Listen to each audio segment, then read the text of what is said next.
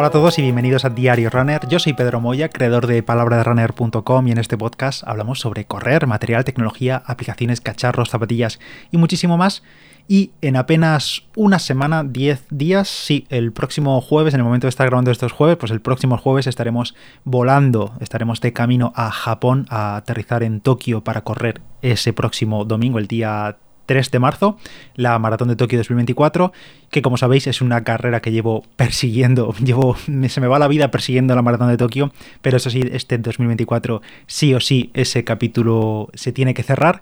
Y como habréis imaginado, como habéis visto también o como os he contado por redes, eh, poquito la verdad, en las últimas semanas, pues el camino hacia esta Maratón de Tokio 2024 en concreto estos últimos meses han sido bastante difíciles eh, por molestias, por imposibilidad de entrenar debido a esas molestias especialmente. Y quería contaros aquí de forma directa, como si esto fuese una conversación entre nosotros, al, al estilo de los antiguos podcasts, pues qué ha pasado, ¿Qué, cómo me encuentro, qué expectativas tengo de cara a esta próxima maratón que es en apenas unos días y que ya soy consciente ya de base que va a ser bastante difícil, pero que lo voy a intentar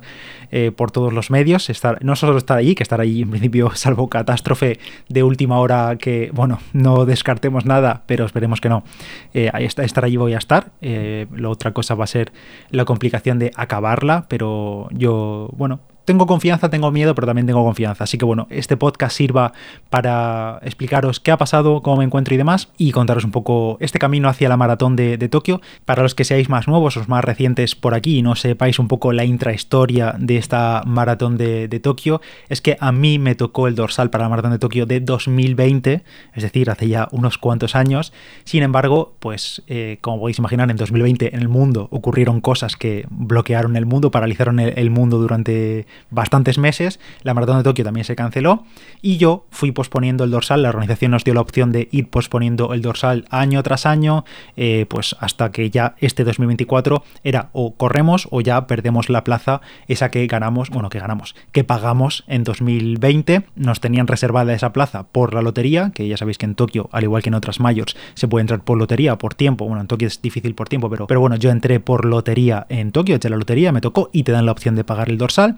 ese dorsal, o mejor dicho, esa plaza, porque el dorsal lo he tenido que volver a pagar otra vez, el de 2020 no nos reembolsaron nada, pero eh, bueno, pues ese dorsal lo tenía reservado ya para este 2024 y como digo, la organización dijo o ahora o nunca, o ya pierdes la plaza y tienes que volver a pasar por el sorteo, o ir por un tour operador y, demás. Si estás viendo esto, estás escuchando esto y quieres saber más cómo funciona el tema de las mayors, cómo inscribirte a cada una de ellas, las opciones que hay para participar, tenemos un podcast estupendísimo con Carlos, que por cierto también estará en Tokio, que tienes ahí, mm, guía de todas las mayors, de cómo se, se entra, cómo se participa, peculiaridades de cada una y todo eso. Pero aquí nos centramos en la de Tokio. Total, que me enrollo demasiado. Yo la maratón de Tokio siempre la he tenido en mente entre ceja y ceja para ir a disfrutar de, la carrera, pero por una razón u otra, ya sean razones mías o razones del mundo de la organización, pues no había podido ocurrir hasta este momento, hasta este marzo de 2024, que ya sí o sí, en apenas, como digo, una semana estaré allí, estaremos allí,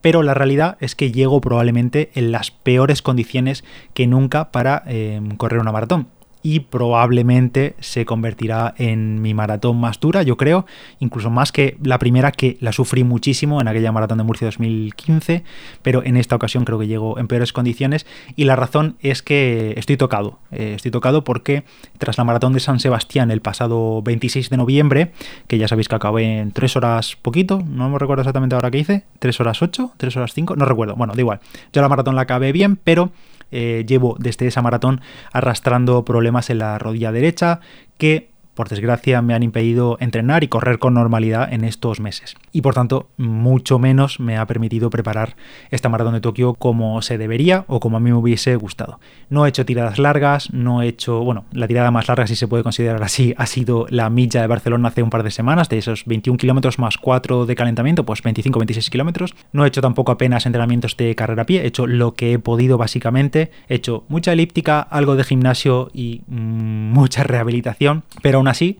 voy a estar en la línea de salida. Eh, y soy consciente de que mm, quizá esto no se debería hacer, eh, no se debe perder el respeto a la distancia, y yo la verdad es que no se lo he perdido, por mucho que, lo pueda parecer quizá para algunos. Eh, lo repito una vez más por si no queda claro, y es que no hay que presentarse a una gran distancia como es la maratón en este caso, sin prepararse, es una terrible idea. Yo lo sé, soy consciente y no quiero dar ejemplo con mis acciones, pero sí que quiero contaros las cosas como son, así de simple. Y de nuevo, aunque suene atrevido por mi parte, no le he perdido el respeto a la distancia, aunque lo parezca. Soy muy consciente de lo que es correr una maratón, sé el esfuerzo que supone, lo he hecho ya bastantes ocasiones, siete veces en concreto. Sé también los sacrificios que hay que hacer para correr una maratón, no solo el día de la maratón, evidentemente, sino los sacrificios que hay que hacer los meses previos a la maratón.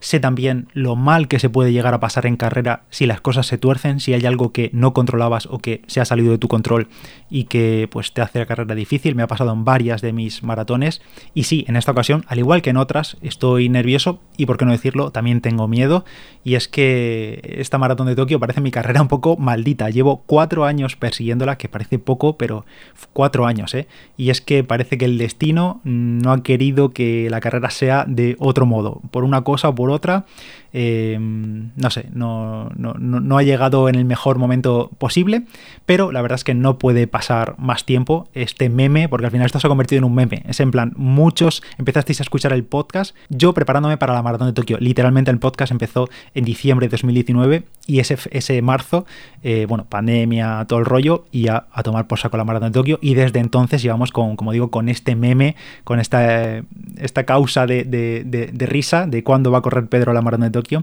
pero como digo, es ahora o nunca y ya no hay opción de no ir. O sea, ir, voy a ir, eh, está claro, en unos días estamos saliendo hacia allá y es verdad que aunque me quedan muchos años de vida, espero, no tengo tan claro que por una parte vaya a volver a Japón, con la cantidad de cosas que hay que visitar en el mundo y de planes y de viajes que hacer, no tengo tan claro que vaya a volver a repetir a ir a Japón. Oye, ojalá que sí, ojalá que me encante el viaje y quiera volver, pero más allá de que vuelva a coincidir, de que vuelva a ir a Japón, otra cosa además es volver a coincidir con la maratón de Tokio y con la posibilidad de correrla. Eso sí que eh, la probabilidad se va reduciendo y todavía menos probabilidad si tenemos en cuenta que coincida con la maratón, que vaya a Japón y que encima pueda cuadrarlo todo para que Mirabai también venga y además podamos correr y hacerla juntos, al igual que hicimos en Berlín. Esa carambola extrema es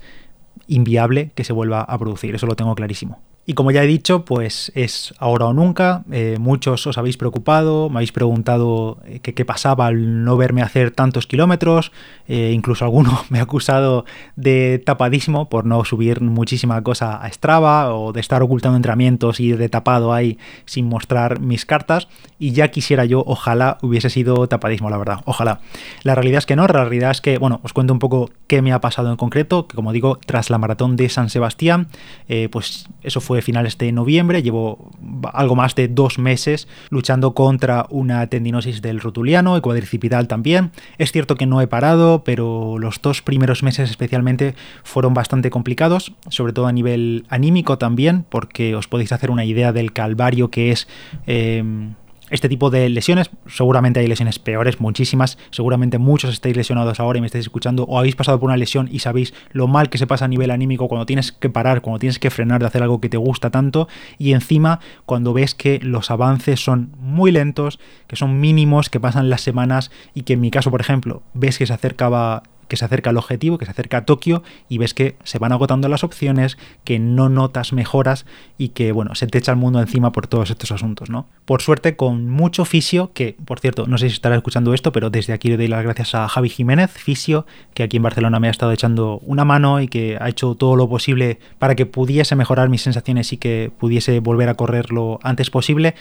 Con él y con otras muchas cosas he podido correr, he podido hacer alguna cosita suelta, como por ejemplo habéis visto las activaciones estas que hemos hecho con Brooks para la milla de Barcelona, pude correr también la milla de Barcelona hace un par de semanas. Y lo cierto es que estoy bastante mejor, estoy bastante mejor, estoy viendo la luz al final del largo túnel que llevo durante todos estos meses, pero sin duda, como podéis imaginar, más allá de las molestias en la rodilla, que ahora mismo son bastante mínimas, eh, lo peor es a nivel de cardio, porque como sabéis, correr eh, es bastante desagradecido y ya no te digo parar meses, sino parar unas cuantas semanas y vuelves a correr y tienes el pulso por las nubes, las sensaciones son terribles y demás, pero aún así eh, bueno, eso fue lo peor para mí de la milla, sin duda, pero aún así estuve bastante contento con el resultado e incluso para agotar todavía más las opciones con posibles métodos de recuperación, hace una semana, animado también por Carlos, estuve en búsqueda de soluciones, le estuve comentando el caso y demás, y me comentó su experiencia con las infiltraciones de PRP y de ácido hialurónico y demás, y en mi caso hace apenas una semana y poquito me hice, me realicé, bueno, yo no, me realizó un traumatólogo una infiltración de plasma rico en plaquetas, que es PRP. Soy consciente de que esto no cambia absolutamente nada de cara a, Tokio, también me lo avisó el traumatólogo, que esto no es un tratamiento que digamos te quite el dolor de, del día a la noche o de la noche al día, y tampoco yo buscaba una solución milagrosa y claramente el PRP, el plasma rico en plaquetas, no lo va a ser, porque es algo que afecta más a medio plazo y no en cosa de días o en un par de semanas, pero como el resto de mi año, el resto de mi 2024 y supongo que el futuro también se presenta también movidito en cuanto a carreras, en cuanto a compromisos y demás, y en cuanto a no dejar de correr, pues la verdad es que no perdía nada en intentar hacer esta infiltración de PRP y ver cómo resultaba, aunque como digo, eso no fuese a tener efecto sobre la maratón de Tokio en sí misma. Esto sí lo publiqué en Instagram y me habéis escrito varios contándome también vuestra experiencia con el PRP y hay un poco de todo. Hay gente que os ha ido de lujo, que literalmente os ha cambiado la vida y que habéis notado muchísimo la diferencia y otros que pues no habéis notado absolutamente nada, pero por supuesto entiendo que cada caso es un mundo, cada dolencia, cada pues cada molestia, cada cada uno tiene lo suyo en su rodilla, en su Aquiles, en su no sé dónde, y entonces es muy difícil comparar entre casos, pero eh, en el peor de los casos, ¿qué podía perder? ¿Unos cientos de euros? Pues bueno, merece la pena probar, la verdad. En cualquier caso, tras ese reposo obligatorio, esto fue el martes, no recuerdo exactamente el día, pero hace una semana y dos días, eh, me realicé esa infiltración y tuve un reposo obligatorio de dos, tres días, eh, sobre todo porque he tenido la rodilla un poquito inflamada después de la infiltración, cosa normal, cosa que ya me avisó el traumatólogo y demás. Y ya estoy de nuevo corriendo, la verdad. Con mucha calma, con mucho cuidado, porque tampoco gano nada ahora forzando. Tampoco es cuestión de forzar la máquina, intentar hacer el milagro, porque no va a ocurrir de cara a, Tokio. Y esto de la infiltración y la posterior inflamación era quizá lo que más respeto me daba de la infiltración, la inflamación, porque pese a ser algo sin riesgo, porque en realidad no te inyectan nada que no sea fuera de tu cuerpo, no hay por qué haber un rechazo, al final te sacan sangre y te inyectan el, el plasma rico en plaquetas en la zona directamente no tenía por qué haber ninguna complicación, pero sí que mm, tenía un poco del murmullo en la cabeza de decir, a ver si me voy a hacer esto a falta de mm, tres semanas para Tokio y resulta que lo hago y resulta que acaba siendo peor el remedio que la enfermedad porque hay una complicación terrible y bueno, pues eso, la típica rayadura de cabeza que te puede entrar antes de, algo así, pero la, realidad es que no, no pasó nada, al final dos, tres días, cuatro días de inflamación, un poquito de elíptica y demás, y ya estoy trotando de nuevo. Tengo claro que de cara a Tokio, pues los tiempos son los que son, al final tenía los días que tenía y ahora mismo el objetivo para la maratón de Tokio es simplemente acabar. O sea, no puedo engañarme a mí mismo. Eh, está claro que el cuerpo tiene memoria, que sabe lo que ha hecho en el pasado y demás, pero eh, luego no hay milagros el día de la carrera. Así que en Tokio el objetivo es disfrutar de la carrera y sobre todo, sobre todo, disfrutar del viaje posterior en Japón, porque ya que aprovechamos para ir, pues nos quedamos unos cuantos días más a modo de vacaciones y de descubrir un país y una zona que nunca he estado, nunca hemos estado por allí. Yo estoy intentando convencer a Mirabai para que ella tire hacia adelante porque está claro que ella está en un estado de forma muy superior al mío hoy en día y que aproveche la carrera y que disfrute y que la haga a su ritmo,